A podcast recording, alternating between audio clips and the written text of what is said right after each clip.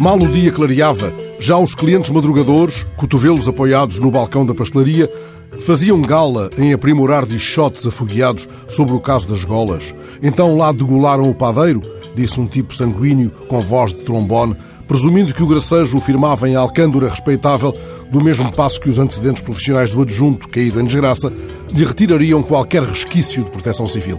Da gola alta ao colarinho branco, vai um palmo de língua afiada. Pelo simples não, fica a zeros esta terça-feira a agenda ministerial. O Centro Distrital de Operações de Socorro de Santarém, em Almeirim, abre portas sem ministro.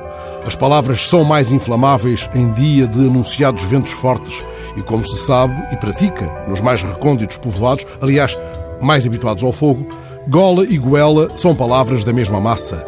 O tipo com voz de trombone estica entretanto o colandré o justiceiro e despacha meio ministério para o olho da rua enquanto o galão arrefece.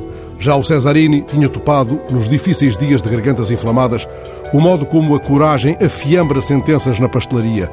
Que afinal o que importa é não ter medo de chamar o gerente e dizer muito alto, ao pé de muita gente: Gerente, este leite está azedo.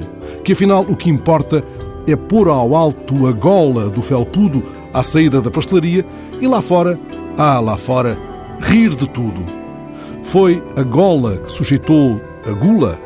O que sabemos, e isso explica, mas não justifica, a ausência da agenda pública no MAI, é que a palavra, tal como a gola inflamável, pode sufocar.